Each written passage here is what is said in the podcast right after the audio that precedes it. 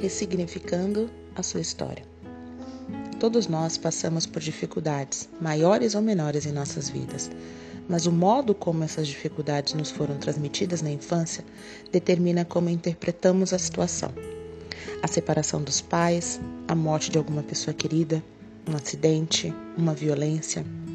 A criança pode ter sido exposta à realidade nua e crua da situação quando ainda não tinha condições psíquicas para entender plenamente o alcance dos fatos, podendo até sentir culpada pelo ocorrido, ou pode ter sido enganada com histórias fantasiosas que mais expõem a insegurança do adulto do que a necessidade de proteção da criança. Crianças de uma mesma família podem ter interpretações diferentes sobre o mesmo fato, dependendo de diversos fatores. O fato é que todo conflito, se não bem administrado, tende a deixar um trauma numa criança. Seja o que for que aconteceu na sua história, já aconteceu.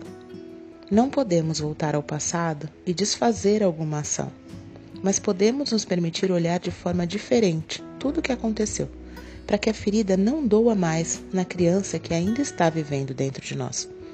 Ressignificar significa dar um novo sentido a algo, uma nova forma de interpretar uma situação em outras palavras, ressignificar funciona como uma maneira de transformar acontecimentos ruins em um aprendizado, uma motivação, ou seja, em algo positivo.